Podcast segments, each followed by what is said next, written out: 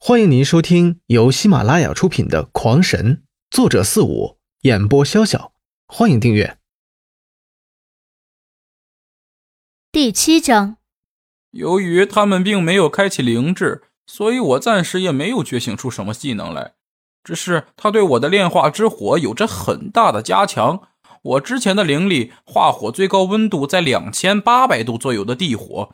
而现在足足提升了一倍多，足可以达到五千五百多的明火。一般的金属和材料我都可以炼化。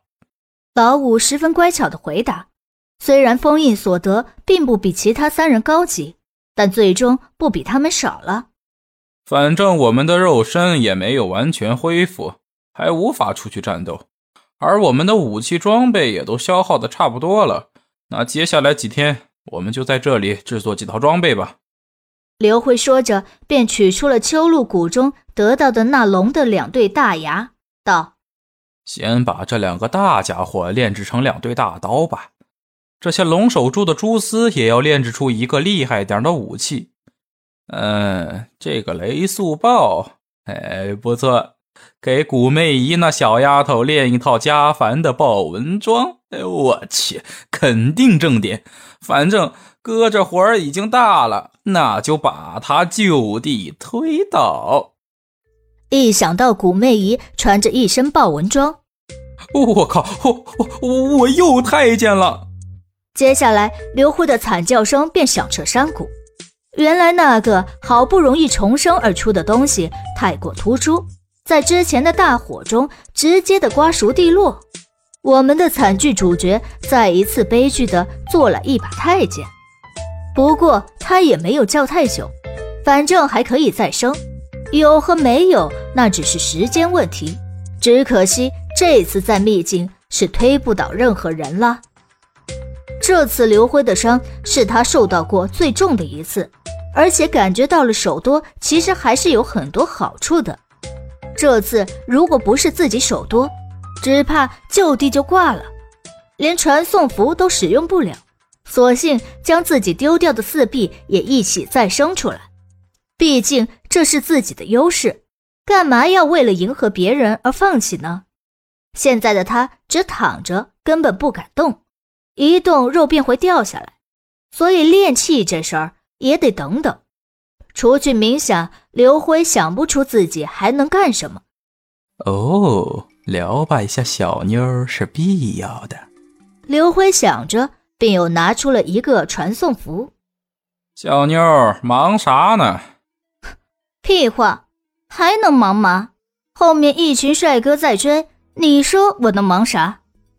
喂，你可是天力熊，啥时候成黄鼠狼了？只会逃呀！滚！少说风凉话！你给的那把断肋刀都砍成锯了，手头早就没有做手的兵器了，根本没法打了。再说了，这好熊也架不住一群狼，不是？你呢？咋样了？死了一半，现在在双幻阵中养伤。真幸福！我的幻阵被一只长着三只眼睛的狐狸给破坏了。妈的！我只能跑路了。希望啊，我能坚持到你来。这，操！我的身体根本动不了，再尽量向我这边赶。知道，不说了，还得加快速度呢。听到古媚姨的状况如此糟糕，刘辉心下是一阵的着急，但也没有办法，身体不让动，着急也没用。就算是自己过去了，那顶天也是喂狼的量。正在他着急之时，突然感觉自己周围有动静，定眼看去，只见一只狐狸正在他的幻阵边缘左顾右盼。再仔细一看，刘辉不由得大叫起来：“不会吧？怕啥来啥？这这幻阵克星三眼幻狐！这三眼幻狐是一种天生擅长使用幻术的一种灵兽。”而他的第三目赫然也是最强大的破幻法目，任何幻境幻阵都逃不过他的眼睛。现在刘辉所用的幻阵已经引起了他的注意，正在向这边慢慢的靠拢过来。不行，不能让他过来，那样我真的死定了。刘辉这下更加的着急了，可恨自己身体不能动，传送符也消耗一空，这下真的是穷途了。没有办法，刘辉便开始在自己的储物器具中翻找，希望能在看到某物时激发一下灵感，使自己想得好的办法。突然，他看到了在太玄宗杀死的那几个人的尸体，心中一动，快速的将之从中取出，然后摞在自己身上，将自己的身体压在下边，然后将自己的一些鲜血撒在这尸体上，制造出新鲜尸体的假象。这样，就算三眼幻狐进来，也该是先吃这上边的才对。一切刚刚弄好。那三眼幻狐便无视那幻阵走了进来，看到那堆尸体，警惕的四下打量一番，然后站在五六步外，静静的看着尸体，不进也不退。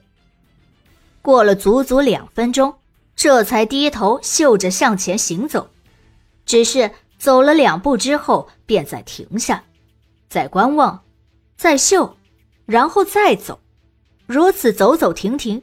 只五六步远的距离，硬是走了半个小时。但是，就算走到尸体旁，却并没有挪动尸体，而是扭头向回走去。不对，他没走。刘辉眼睛虽看到三眼幻狐离开，但是他的电波却感到那三眼幻狐并没有走，而是在那里嗅着尸体。妈的！真狡猾，竟然对我使用幻术，那就别怪我也对你使用这个术法。对于这个狡猾的家伙，刘辉也是大为无语，索性悄悄地发动灵力，影子一般的蛛网悄悄地从地上的草丛扩散开来，一点一点地将那开始啃食尸体的三眼幻狐裹在其中。就在那三眼幻狐一口咬在尸体上。一道闪着黑光的长枪直接从他口中的那块肉中穿出，他的反应极为敏捷，一感觉到肉中有异物，便立刻想要松嘴逃跑。但是下一刻，他的身子猛地一滞，如同被人用网死死的罩住。还没等他做任何挣扎，头颅已然被枪刺穿。哈哈，跟我斗，知道怎么死的了吧？一看三眼换狐就范，刘辉心中是一阵的得意，突的想起可能就是这家伙坏了古媚姨的幻阵，不由得有了一种报仇雪恨的感觉，于是又拿出了传讯符。小妞还能坚持吗？算是吧。刚才来了一只十分可怕的大雕，那些灵兽见了它就纷纷的逃命，估计呀就是传说中的妖兽吧。妈的，这里连妖兽都有！刘辉现在已经知道，这灵兽是分着野兽、凶兽、灵兽、妖兽、圣兽、仙兽和神兽等七个等级。他们所遇的大多都是灵兽，而龙皇便是一只圣兽。那你怎么样？刘辉的语速明显加快，古媚仪从中听出了关切之意，不由得心中一暖。人就是这样，在困难时不需要别人为你做些什么，只要一句温暖的话，都会让你心中如沐春风一般温暖。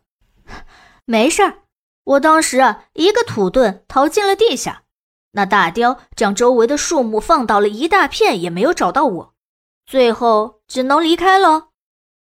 现在我就躺在这倒树之下，周围一个灵兽也没有，难得的休息一下。那就好。刚才破坏你的三眼幻狐，又跑来破坏我的幻阵了，结果被我给杀了，给你报仇了。真的呀？你真厉害！这么强大的东西，你也杀了？那是不厉害，怎么推倒你呀？三句话不离本行，还不知道谁推谁呢？不聊了，睡觉去了。一天后。刘辉的身体可以做一些轻微的小动作，在修炼之余，他只能将这几天的收获一大堆寿尸全部清点一下，将有用的材料取出，在身体允许的范围内为自己和古媚姨炼制一些装备。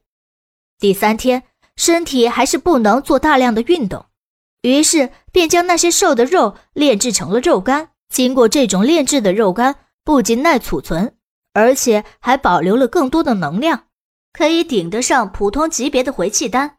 当然，与游戏中差不多的是，无法在战斗时使用，因为恢复的速度实在是不快。第四天，身体稍稍的可以站起走动。刘辉与古媚一沟通时，感觉对方还能坚持，便决定再养一天。